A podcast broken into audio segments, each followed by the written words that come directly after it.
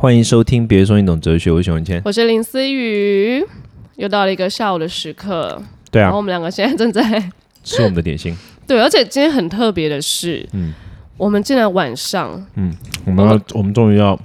一起吃饭了。像正常人类一样互动了。对，因为我跟熊仁谦很长，我后面就是安排很多事情，然后熊仁谦有一次跟我说：“不是啊，你每次都这么赶，好像我们就是哎只有工作，然后没有一个好的一个 timing 可以一起聊天。”我说：“我、好像也 OK 啊，那不然就约一些工作伙伴一起这样子。”你为什么把我讲的好像怨妇一样？哎，对，好像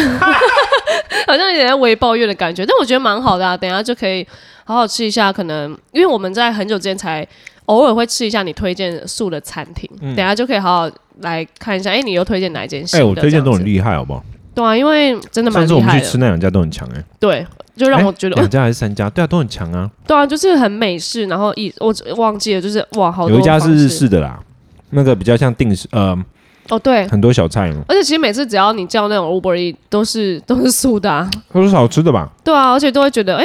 嗯，真的没吃过，然后吃起来就觉得好了，不会像以前那种对素的观念那种啊、呃油啊，或是你，或是选择很少，嗯，对，蛮好的。但今天我们要聊的主题是林思雨读完我的大作半神，呜大作，你敢说那本是大作？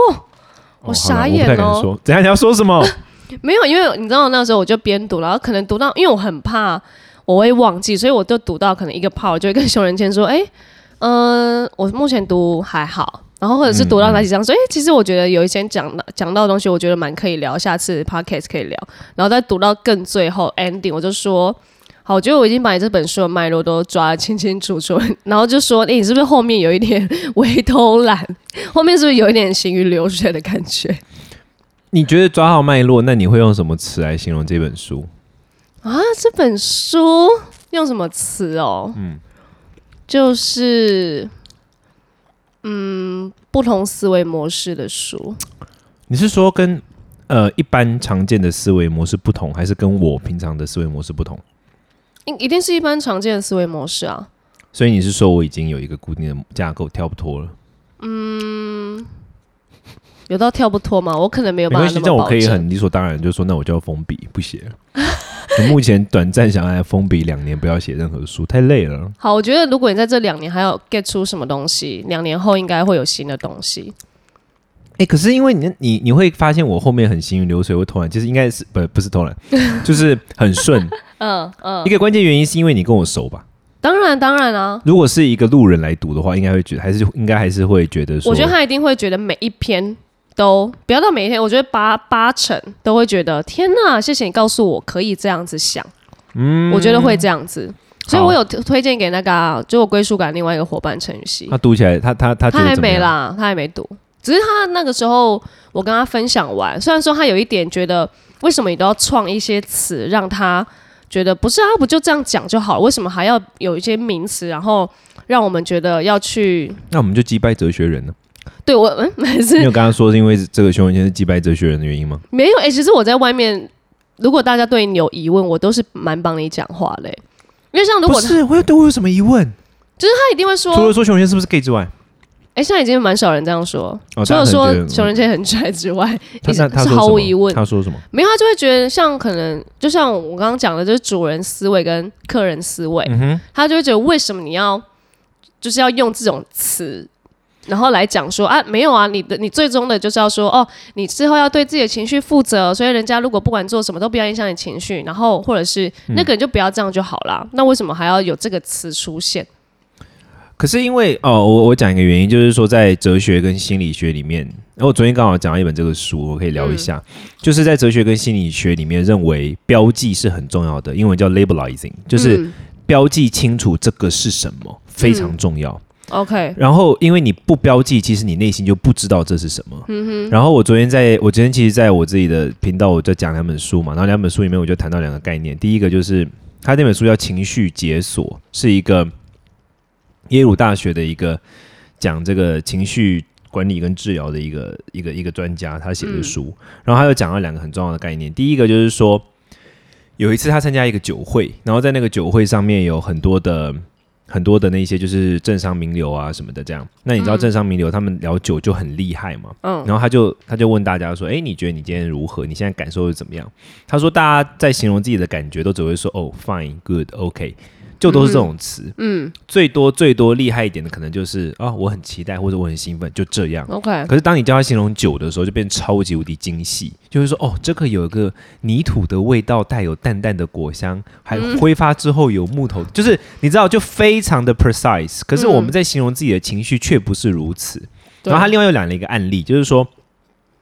哈佛大学跟加州呃美美国美国南加州大学的研究指出，人如果能够正确的描述自己的情绪的时候，可以很明显的减轻情绪的痛苦。他举的一个例子是他自己的爸爸，作者自己的爸爸，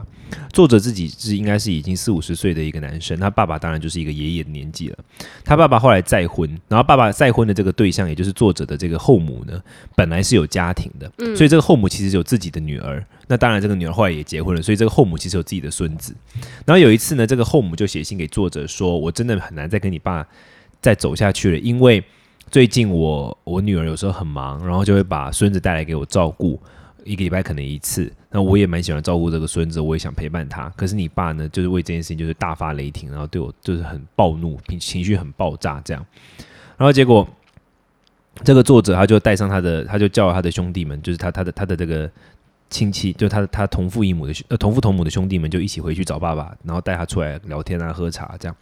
然后这过程中他就跟他爸聊天，他就想要去摸索，所以他是专家嘛，他就想要去摸索出他爸到底背后的那个情绪是什么然后就问他说：“啊，你为什么会这样？为什么？”他爸爸就很愤怒啊，就说：“哦，我觉得你们后母的女儿就只是在利用他，帮他当免费保姆啊，巴拉巴拉巴拉巴拉巴拉巴拉这样。因为他是专家嘛，所以他就很很能够这就是用不同的话语去问出关键。嗯，然后他讲了他们两个对话半天之后呢，这个作者就他觉得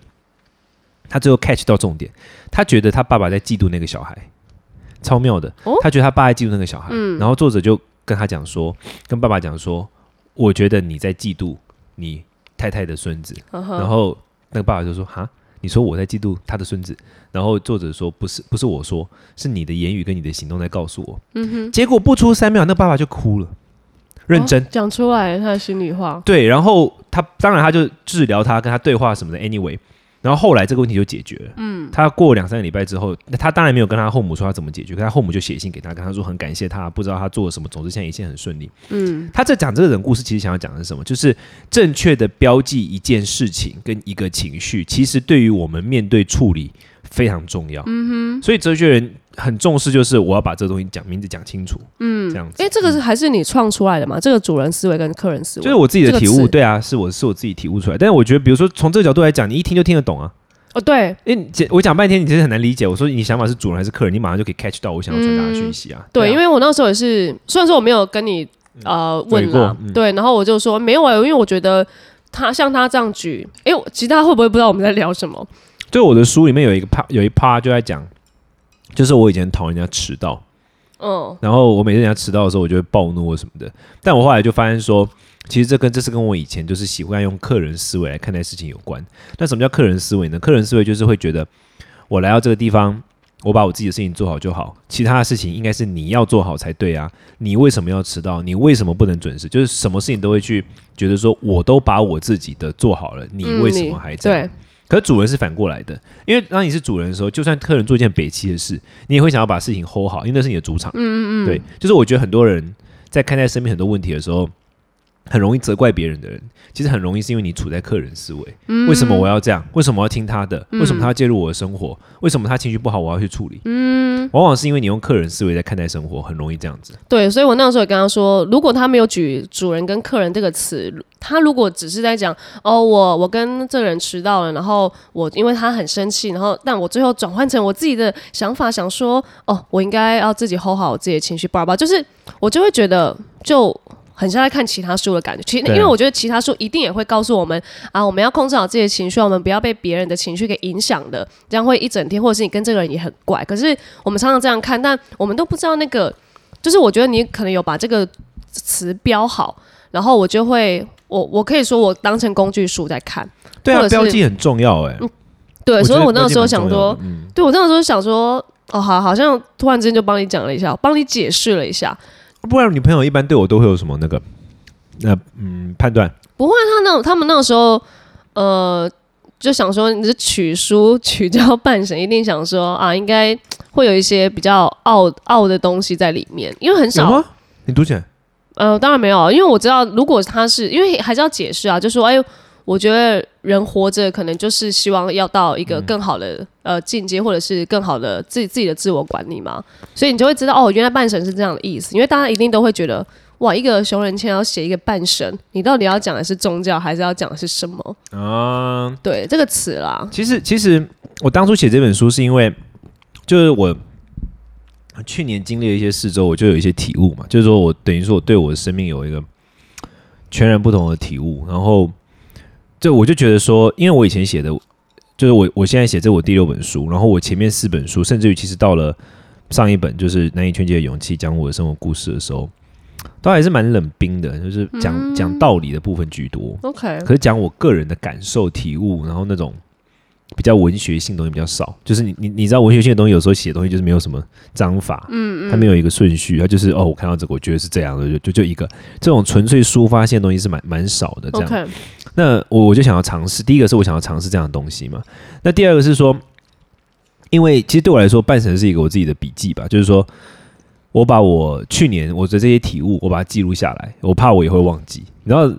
特别是像我，因为我是属于那种每一年变化都很大那种人所以如果你不记录的话，你真的超容易忘记。像我现在回过头去看，有时候我的电脑啊，因为我我我旧的电脑我一般是不会丢掉那种，我旧的电脑就是没办法用的话，我就会就留下留着，就不嗯不管它。哦那、有时候找资料的时候，可能就回去旧的电脑里面找还。开得起来吗？开开得起来，它不是坏掉，哦它就是可能比较慢啦或什么的。但一般人是不是，比如说我现在买新电脑，我就会把旧电脑变卖或什么？对，我不会，我就留着。哦，对，我会把所有重要的资料都转移过来，可是我旧的电脑就会留着，可能放在仓库或什么这样。嗯，然后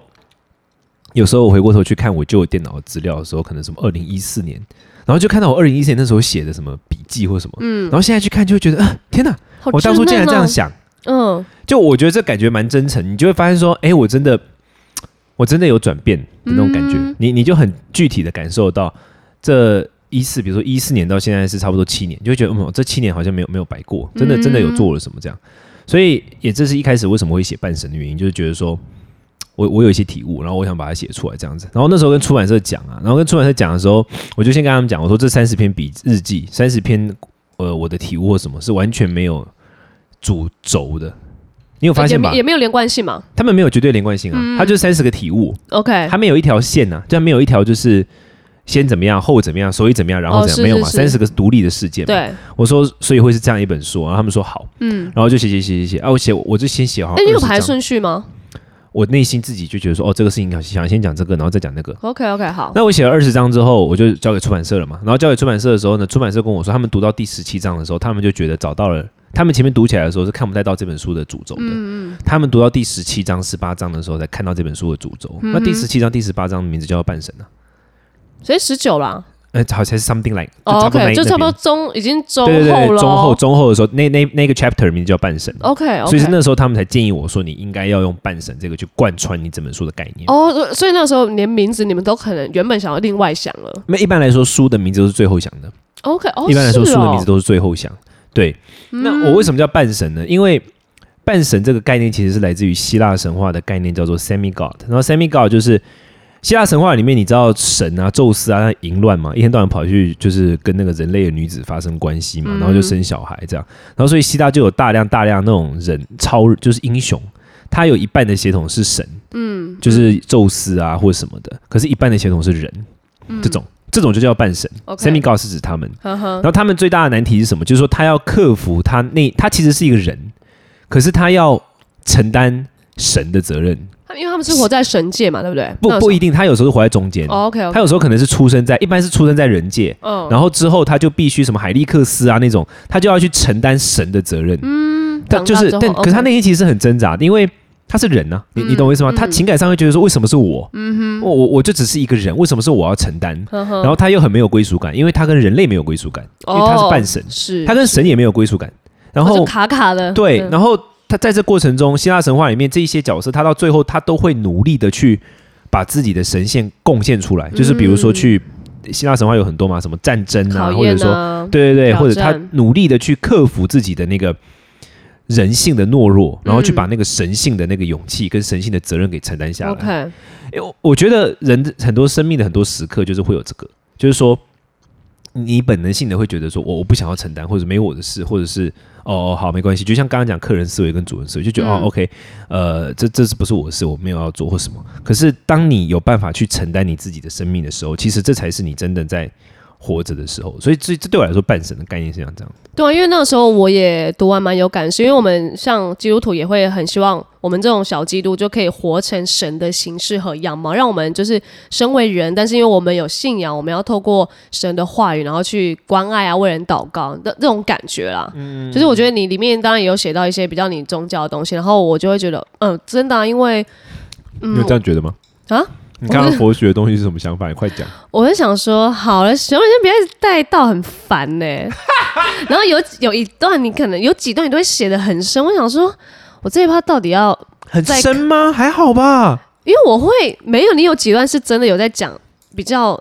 比较文字上的解释，然后我、嗯我因为我如果、哦，很学术性的。对，然后我就再再看一段，哎，这一段等下我刚才看什么，我又再看一次，我想到不行，我如果再看下去，感觉我会屌，就是我会在那个文字上面，对啊，就是很丢丢，就是在对我怕我可能会变佛教什么之类的。你会被我洗脑。不会啦，就我就说，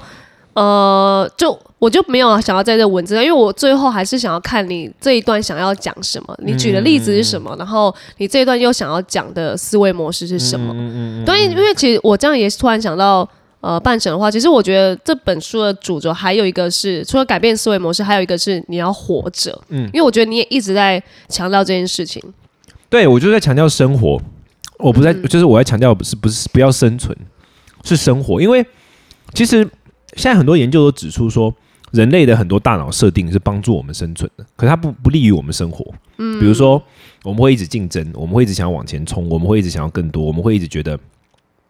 最典型的例子就是，比如说，因为我们的祖先远古时代很需要糖分，所以他们的基因中留下来的基因中，我们所有的基因中对于甜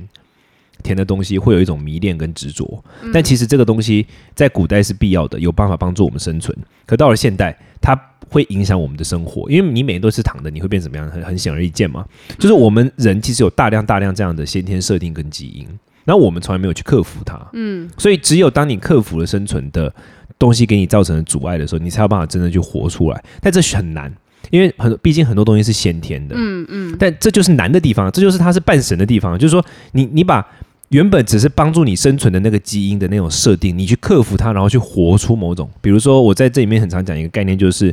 遇到问题的时候，不要马上的闪躲，不要躲开，不要想要快速绕过，有时候你就是必须撑在那边，你就是必须怎么讲，就跟这个问题盯着，嗯，这是我自己很重要的体悟，因为我一向是做事情很明快啊，然后手段很强硬的人嘛，然后后来我发现很多事情，当你越这样做的时候，其实是你虽然看起来解决了某个问题，可其实你并没有根本性的去缓和它，嗯，你只是绕过去，你让它没有烧到你，可其实你并没有具备面对它的能力。嗯，长此以往呢，你就会越来越不具备面对它的能力，因为你就没有练习怎么面对它，OK，就诸如此类的。对，这其实就是这本书我想要，我应该想要传达的核心概念了。其实我觉得看一看，以我这样，我们认识一一年多吗？嗯，差不多。快两年这样，然后还是会呃，因为也没有很长，好像听到你说一些比较内心层面，看完就会觉得哦，原来有墨镜这一趴，哎，原来还是有看到一些熊仁谦熊仁谦，是温柔的人啊，就是还是看到你有一些比较微脆弱，或者是哦，原来你自己在心里有这么多的圈圈在绕，然后这么多 always 在哎、真的就是半神吧？你看我内心这么多的软脆弱，就是柔软的部分，然后我表面那么那么 tough，哦，会啊真，的是半神吧？来，思雨，少这边一直要请说 get 到什么半神，死要讲半神，有很多读者给我回馈就是这样啊，就是说看到这个书是很意外的、啊，因为看到里面书的那个人跟就是现在在哦会哦 podcast 对的这个人就是两个，对对对，因为你还是有讲到大呃什么，大部分人都会觉得啊你很拽啊、高傲啊，或者是哦就是觉得人生胜利组什么。可是如果你再细讲你一些以前的经历，或者是你自己内心一些 OS，你就觉得啊，熊仁谦竟然有这样的思维，干嘛、啊、这样？我本来就是比较，我本来就是一个比较多愁善感的人呢、嗯，我们做过那么多心理测验，你知道吗？好了，也是啊，那你干嘛一直伪装自己呢？不是，可是因为你要做事情啊。嗯，我我觉得人多愁就是柔软跟多愁善感是这种是天生的，可是你可以选择你怎么去你怎么去面对它。有些人就是会一直陷在里面，而、有些人就是可能像我，因为我觉得我自己有一些社会责任嘛。我我从现在我从当当初出来做快大学或什么，我就是觉得自己有一份社会责任，我想完成，所以所以就会觉得说，OK，为了要完成这些社会责任，或者是为了要去承担我的这个责任或什么，我就会觉得说，OK，那我我必须，你懂，就是我必须 tough，、我必须要强硬啊，我必须要什么，就是嗯也是慢慢摸索出来的啊、对啊，那时候因为你好像第一次跟我出来，我们约要好好认识一下，要吃个饭什么，你就是戴了一个墨镜出来。我想说吧？对啊，就嗯，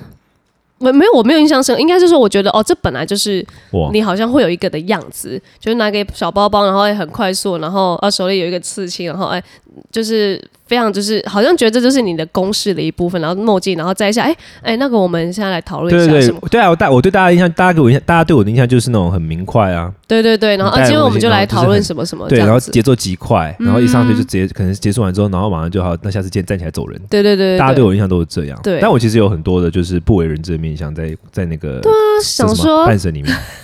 想说墨镜里面这么的哦不不好意思看人，或者是哦原来这个都是你在我怕我电到人家了。好，那这一趴你刘总那边写进去，给我写进去啊。不是那个这样前后文太怪了。哦，也是啦，好了，所以总之你是喜欢这本书的吧？我是真的觉得还不错啦。读完难以劝解之后，哎、这本是可能是我觉得这近年呃这半年，然后可能刚好跟你从哲学，然后从快乐大学聊了一些这个东西，我就会觉得嗯，这样的想法。或是模式就有 get 到我的感觉，就是跟我蛮像，或者是哎、诶我从你这边也有学到一点东西，因为毕竟你讲的例子，不管迟到啊，不管是呃，可能跟人家聊天，到底要怎么聊，是这个东西我都觉得是对我会有帮助的。因为我、我那时候想要在归属感聊这一本的时候，就是因为我跟就是陈雨希太常迟到，或者是太常在意对方的感受，然后我们而吵架生气，嗯所以我才会一直很跟他聊主人思维跟客人思维。那我觉得你现在特别需要，现在就是不不是不是今天此刻啦，我说现在这个你的包括你的这个事业转折跟阶？段吗？对啊，你看我们昨天在聊那个聊那个关于不是啊，聊那个我们在聊工作那个事情啊。哦，OK OK，你知道我说什么呵呵呵呵对啊，啊，你们一开始也你也觉得很烦嘛，对不对？对啊，但这就是你就得承担啊。对，你就觉得我好担，像你就你就得承担啊！你慢慢承担之后，你就 OK，你就不会觉得说啊谁帮我搞定或什么，我就得承担，因为这就是我的主场。对，就觉得哎，我想到我好像开始用这些东西的感觉对啊，对啊，对，啊，就这样没有错啊。我特别我觉得你现在的生命阶段应该也会有这种感觉。嗯，这对我来说也是哎、我因为我最近也是弄一个，反正就是跟一些不动产有关的事情，也是特别麻烦，然后又要去做一些我以前很讨厌做的事情，比如说我要去跟一些非常我以前不习惯沟通人沟通，然后等等等等，嗯然后做很多很多的我我不习惯的那种比较软性的沟通或什么，但是我就会想到这件事，就是说这是我的主场，然后这是我要承担，没有道理在那边叫别人如何如何如何，就是我得承担这件事。然后当你这样想的时候，你就会觉得，嗯，自己其实不是没有能力的，只是我没有要而已。那既然你自己有能力，那为什么不这么做呢？嗯，好像就会变这样，这是我的想法，跟大家分享。对啊，而且我觉得那时候。我不知道为什么这么刚好，呃，我就可能读完，然后分享完，然后刚好我的朋友最近因为上一个节目，然后他就是有被舆论压力就是影响到这样，哦哦，我知道，我知道，OK。对，然后呃，我就不知道为什么，我就嗯闪过那个主人跟客人，然后我就对我就说，哎、我觉得你现在看能不能改变你的这种想法，就是你要为你自己现在不管在节目的表现，或是你现在的情绪负责。嗯别人要怎么攻击你，别人要怎么就是呃讲你什么的，嗯你都不要管了，因为你还你要现在 take care 你自己的情绪。如果你现在不不开心，没关系，你就发文。哎、你现在觉得有点脆弱什么，没关系，你就好好的闭关起来，就不要再面对什么这种东西。嗯就是你呃要就是承担自己的情绪的那种感觉，对为自己在负责。因为他可能会有一点觉得，不知道为什么别人都要这样对我，为什么他们不来帮我、对等等的，然后就觉得，哎、他现在就让我直接。呃，get 到说啊，他一直在用别人，然后来让自己好像好过一点。对啊，我蛮容易用客人思维在看待事情的啊。嗯嗯，所以就觉得嗯蛮蛮 OK 的，就是刚好有这个东西可以很快的。我那时候也是跟陈雨希讲说，呃，哎、我觉得他突然有点像工具书的概念，就是要像这种思维模式，我就可以直接觉得哦，我好像可以拿这个呃东西，然后去安慰别人，对，安慰嗯别人。不然以前可能就会用自己的想法说，哎、我以前怎么走过，好，不然我跟再跟他讲好了。可是是这个东西好像就会比较有明确的方向，他也清楚，嗯对。嗯嗯然后就是可能前面要说，OK，我理解你的感受，嗯我懂你。对啊对啊，这超重要的。开始种 S 各种各种不同的工具对啦，希望对大家有帮助啦。然后喜欢你的喜欢，然后对啊小那个熊仁谦目前要封笔大概一两年这样。你会你你会不会写书啊？你有没有写书的计划？嗯，当然我没有啊，但是因为我们那个时候我们的信仰，然后有我们都会有一个先知来为我们祷告，这样，嗯然后他就看到我，他就说，他觉得以后我可能会出一本书。你会吧？你会啊？我说哈，你会的他。说你现在可能要 memo 一些你的一些东西，然后以后可能会派上用场。然后我一直 what？哈我觉得你会，我觉得你会，我也觉得你会。还是就被你熏陶之后，可能没有没有，我觉得你会。哎、因为你在里面也有写一个，好像有一 part 是说，哦，一切都是写给自己看的，对啊，就是这个东西，我也觉得写的蛮好的。一本来就是最后真的在意你自己，就是你自己啊。不是不是，不要讨好别人嘛。你写东西是为了自己，你做事情是为了自己。就是其实写东西、写字就像写字一样。嗯，我我很我很抗拒写字，因为我字非常丑。你知道我国小毕业我就去印度了嘛。但是我写的时候，嗯，但是我写的时候，我就会想到说，你不写，你永远不知道自己什么样子；你不做，你永远不知道；你永远不付诸行动，你永远不知道。所以不要想说做了会怎么样，或不做会怎么样，或啦啦啦啦啦，做就对了。所以写就对了，你可以的。好了，就你反正你明年封笔两年后嘛，我两年后再跟你一起出，然后可以啊。P K 啊，没有 问题。PK 你一定会赢，我我你我觉得你会赢。然后我就说，哎、赢的层面是因为我可能又出了什么加写真之类的，